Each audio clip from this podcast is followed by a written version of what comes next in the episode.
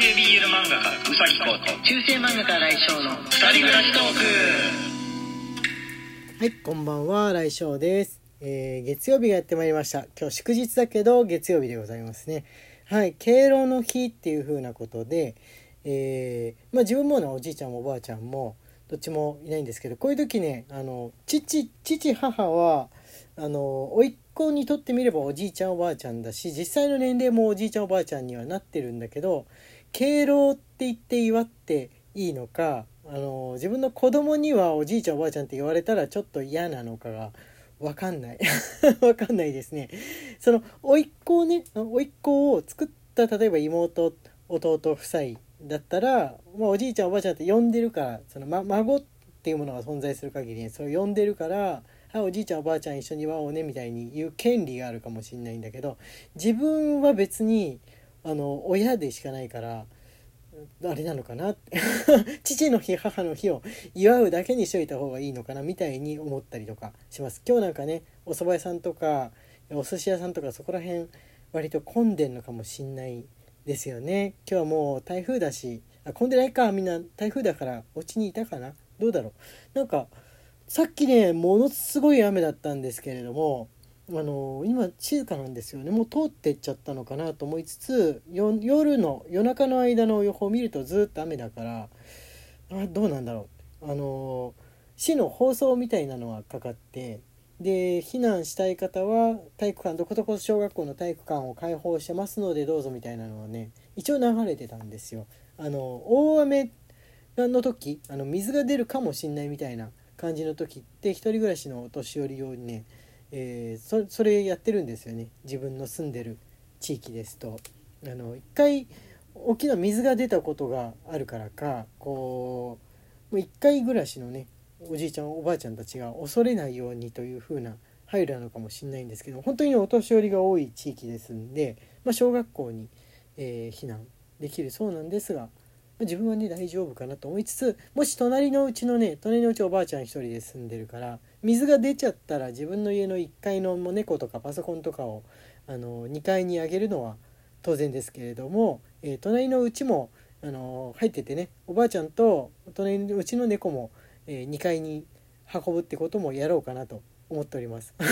人んち人んちの親だけど人んちの親だけどあの離れて息子さん娘さん離れて暮らしてるっぽいんで、えー運んであげようかなと足がね悪いみたいだから思ってますけど猫ちゃんもね猫ちゃんそれ人んちの猫ちゃんの場合どうすればいいんだろうね。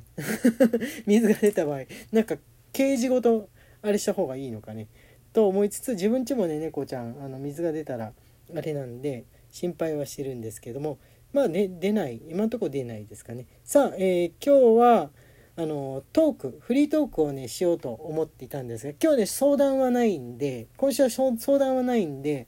えーフリートークしようかなと思ってたんですけれどもね、えーまあ、敬老の日にちなんでっていうのもなんかなんかねイメージが湧きにくいですんでおじいちゃんおばあちゃんとの思い出を語ってっていうのもあなんか悪くないかもしんないな悪くないかもしれないけれどもすごい昭和の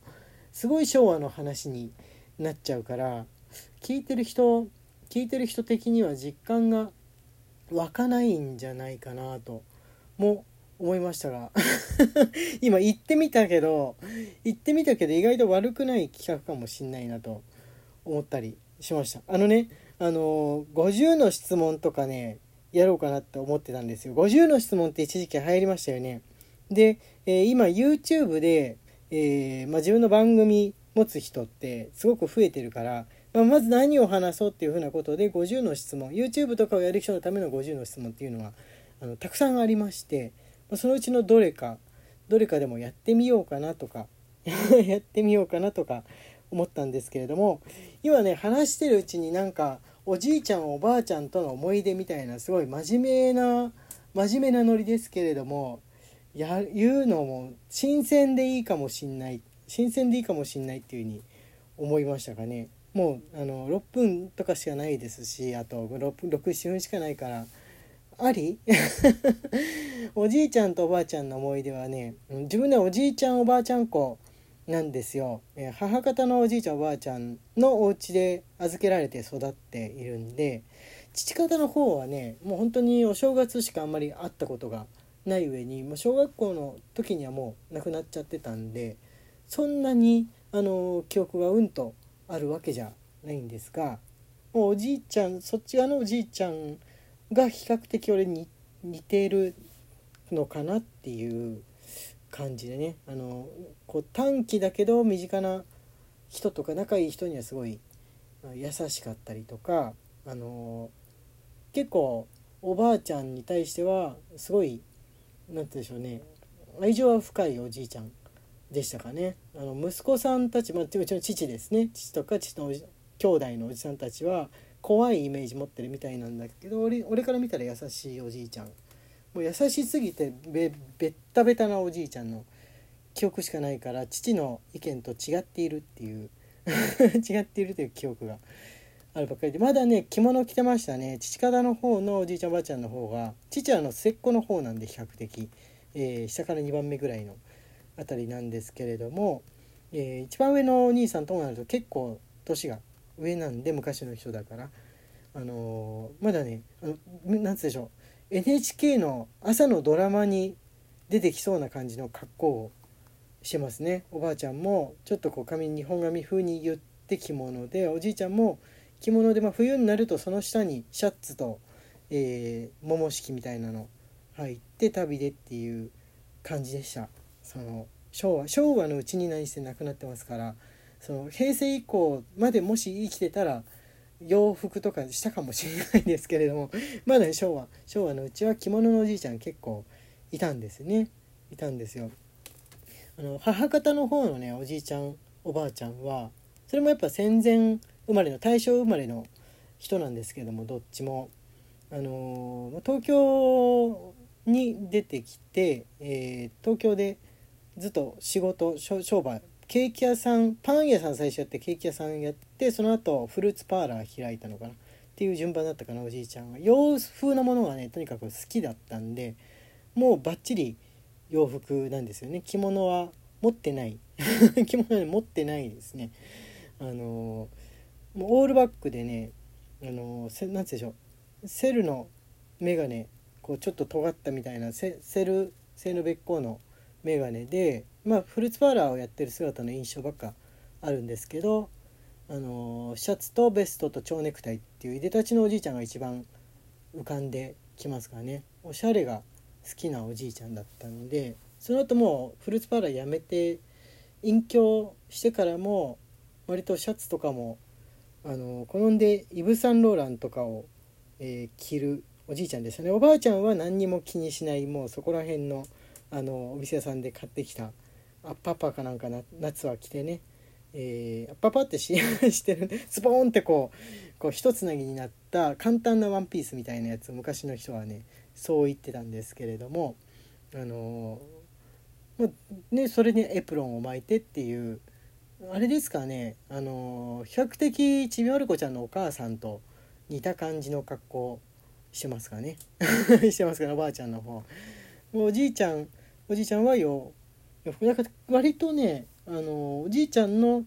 そのキャラのあり方もおばあちゃんのキャラのあり方もねまるちゃんの家のまるちゃんの家近いかもおばあちゃん違うなまるちゃんの家のお母さんとあの友蔵みたいな 友蔵。ちょっと組み合わせおかしいですけどおじいちゃん友蔵みたいな。そういう感じのねあれでしたね。なんかあると一句読んだりとかその孫のことで何かすごくこう思うことあったりとか綺麗な景色見たりするとね一句読んでいきなり絵はがき書いたりとか、えー、するおじいちゃんだったんでちょっと友蔵めいて いるかもしんないですね。年取ってからは長野長野で、えー、お家買ってねあのもう東京離れて暮らしてたんですけども2人してそう、まあ、父方の方はねあれなんで東京と埼玉の間ぐらいの辺りの地域にお家があるんで、まあ、その息子さんたちは今もその辺りで暮らしてるんですがそんなにね会うことそんな会うことねないですね。あの父の妹まあおばさんですよね。がいておばさんに会うことは本当にないんですけれどもそっち側のおばさんは。でもその娘さんがねあのなんかメールを送ってください。もしかしたらこのラジオも聞いてらっしゃるかもしれないんですけれども何かの折にですねあのダイレクトメールツイッターのダイレクトメールとかであの読んでますとか挨拶してますとか、まあ、この